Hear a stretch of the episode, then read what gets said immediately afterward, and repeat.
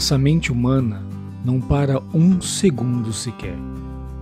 Ela produz uma infinidade de ideias, sejam elas quais forem, o tempo todo, tanto pensamentos positivos quanto negativos.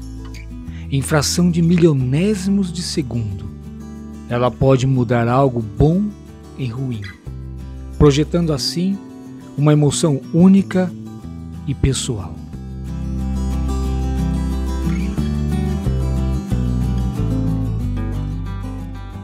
Muito prazer, meu nome é Rodrigo Laurito, sou psicoterapeuta e ADI orientador, palestrante e escritor. O conteúdo deste podcast irá lhe proporcionar uma experiência de autoconhecimento e de crescimento em todas as suas áreas. Nesta primeira temporada, estamos dando ênfase a episódios sobre ansiedade e seus diversos aspectos. Então, antes de falarmos sobre ansiedade, precisamos entender um pouco sobre as emoções. E por que falar sobre emoções? Porque somos envolvidos por ela. Se parar para pensar por um momento, você se dará conta de que as emoções governam grande parte das nossas vidas. De base, possuímos cinco emoções: alegria, tristeza, a raiva, o nojo e o medo. Então, quando as emoções estão descontroladas, significa que as informações não estão sendo entregues de acordo. É como se um office boy da empresa A, que levasse sempre a informação à empresa B, mudasse de percurso e entregasse a informação para outra empresa, e assim por diante. Há uma desconfiguração na arte do pensamento, ocasionando a ansiedade. E o que é ansiedade então? Bom, podemos, dentre outras explicações, dizer que a ansiedade é o medo de fracassar e a eterna busca pela perfeição. E como prêmio, a punição quando você falha. Em virtude das programações realizadas de formas descontroladas, precisamos diariamente de um roteiro e de um plano infalível. O plano! Infalível! A toda hora e a todo instante. A ansiedade é também aquela voz dentro de sua cabeça dizendo: Você vai falhar. A ansiedade é tentar suprir as expectativas e necessidades dos outros mesmo que isso esteja te matando por dentro. Eu costumo dizer que a ansiedade é a prisão no passado, a expectativa do amanhã e a falha do não viver no hoje. Uma verdadeira prisão sem muros. E assim nos tornamos escravo da própria liberdade. Em um livro, Alice, no País das Maravilhas, no capítulo 6, há um dos diálogos mais profundos dentro da filosofia. Quando Alice encontra o gato e pergunta: Para onde vai este caminho? E o gato responde: Para onde você quer ir? E a menina diz: Ah, eu não sei. Então o gato responde mais uma vez: Se você não sabe o caminho que quer seguir, qualquer caminho serve. É uma frase conhecida no mundo dos livros. Porém, o que mais ocorre dentro de nós é a sensação do falta algo. Nos cobramos demais pelo simples fato das comparações exageradas que fazemos sobre o que os outros têm e são mutilamos o nosso eu, trazendo fantasmas do passado como juízes prontos a nos condenar. E aí vem a acusação. Temos tendência a nos acusar.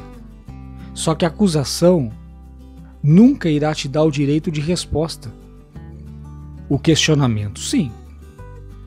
Quando você questiona, você está dando o direito de observar de diversas formas a situação.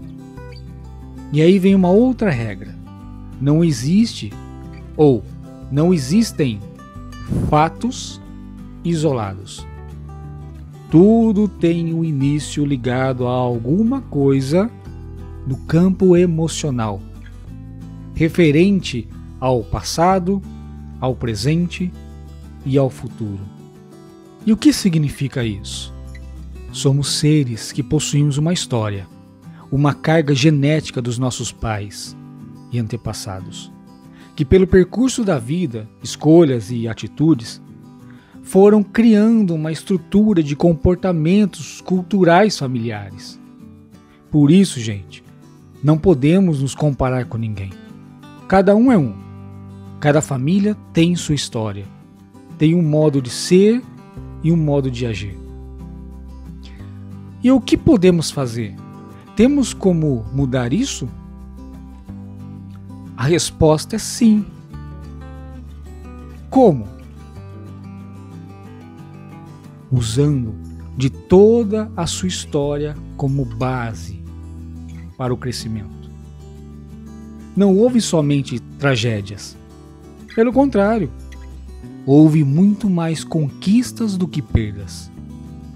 Por isso, Use sua história a seu favor e veja o que acontece. O passado, gente, às vezes é necessário a gente retornar, mas observar as conquistas feitas. O passado é isso. Passado igual conquistas. O presente, o agora. O futuro, o nosso objetivo, as nossas metas. Então você pode olhar situações do passado, mas sempre dando foco nas conquistas.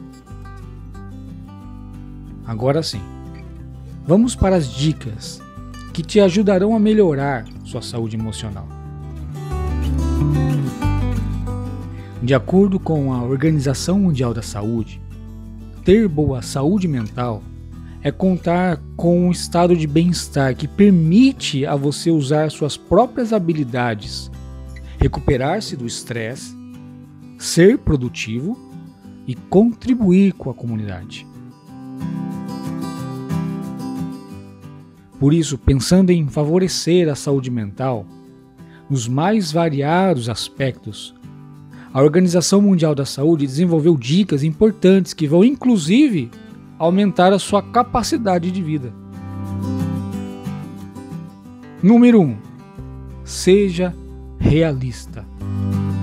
Para qualquer coisa que você queira ou precise fazer, é preciso adequar as expectativas geradas na idealização dessa atividade com a realidade do que se desenrolou ao longo do processo. É preciso levar em consideração as possibilidades que você tem para alcançar as metas e objetivos pretendidos, para evitar frustrações. Ou seja, nunca exija mais do que realmente pode fazer. Porque senão, expectativa demais vai gerar frustração. 2. Esteja próximo de pessoas queridas o semelhante atrai o semelhante. Por isso, procure estar sempre ao lado de pessoas que os amam, que fazem o bem, que se importam com você. O suporte familiar é um fator de proteção contra o sofrimento. Então podemos ir ao terceiro item. Esse é mais comum, é mais divulgado. Evite o uso de álcool e outras drogas. Substâncias psicoativas aumentam consideravelmente as chances de se desenvolver transtornos mentais. Porque eles camuflam a causa do que você está passando. dando a falsa sensação de que tudo vai melhorar. Item número 4. Cuide do corpo. Invista em refeições ricas em alimentos naturais e não se exceda no consumo de doce, gorduras e sal. Pratique atividades físicas pelo menos três vezes por semana. Isso ajudará todo o corpo, inclusive o cérebro. 5. Durma bem. É de fundamental importância para o funcionamento de todo o corpo e principalmente ao cérebro. Se para você tudo lhe causa ansiedade, então pelo menos 30 minutos antes de dormir, evite usar celular, computador ou ver televisão. Além disso, cuide para que o ambiente fique bem escuro e silencioso. Isso irá ajudar a produzir melatonina, que é o hormônio do sono. 6. Treine sua mente. Treinar a mente parece muito complicado, porém não é. O primeiro e essencial exercício mental está no fato de observar mais, filtrar mais, analisar mais, para depois dizer ou agir. O segundo passo é criar um hábito de palavras afirmativas. Eu posso, eu consigo, eu quero. O terceiro passo é criar alternativas para certas palavras. Toda palavra negativa, procure transformá-la em soluções. No episódio anterior, eu utilizei algumas palavras de exemplo e vou reforçá-las agora. Não diga eu sou culpado, e sim eu sou responsável. Não diga eu odeio, e sim eu prefiro outra coisa. Não diga não me esquecerei, diga eu vou me lembrar. Não diga estou tentando, diga estou aprendendo. Não diga preciso fazer isso, diga eu quero fazer isso. O problema transforme em questão. O como é difícil transforme em como é desafiador. Todo problema exige solução. Leia livros, tenha hobbies ou o passatempo, que é a denominação dada a uma atividade de entretenimento livre que você, sozinho ou coletivamente, o faz. Para finalizar, todo esse episódio de hoje, eu vou deixar uma reflexão que é bem interessante.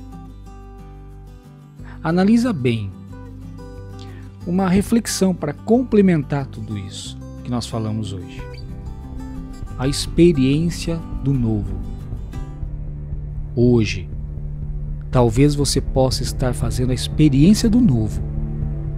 Algo que se torna uma experiência única na vida mas também sei que o novo, quando nos encontra, nos mostra uma outra face. Face esta que nos revela a grandeza do experimentar. Aquilo que até agora era novo se torna passado, e o passado foi revelado para nos ensinar. As experiências, gente servem para dizer a cada um de nós que somos capazes, na grandeza das coisas, de experimentar o verdadeiro valor de ser humano. Aí gera uma pergunta. Eu sou amado por primeiro, por quê? Porque Deus me amou. Este ensinamento nos mostra que, mesmo diante do sofrimento, existe algo de bom acontecendo no espaço-tempo. Precisamos compreender que somos humanos, seres providos de inteligência, capacidade, sabedoria, responsabilidade, virtudes, qualidades, mas que ao mesmo tempo somos seres imperfeitos, dependentes um do outro, seres com necessidades de atenção, afeto, carinho, compreensão. Por isso é que o tempo todo, as horas cronológicas da vida, vem nos ensinar, vem nos educar para o novo. Sei que não aceitamos o erro, mas sem ele, nunca enfrentaremos a experiência de acertar, de aprender com aquilo que fiz ou que fizeram. Nada acontece sem que não sirva para ensinar. E eu só vou aprender se eu me dispuser a observar com humildade os meus erros. Por isso, não se julgue fraco ou fraca diante de situações contrárias ao que você pensou ou passou. Mas aprenda que a sua atitude diante dos fatos te levarão ao novo. Te levarão a compreender que os problemas do dia a dia não te fazem sofrer, mas sim foi a sua atitude diante deles que provocaram em você a sensação de que algo não deu certo.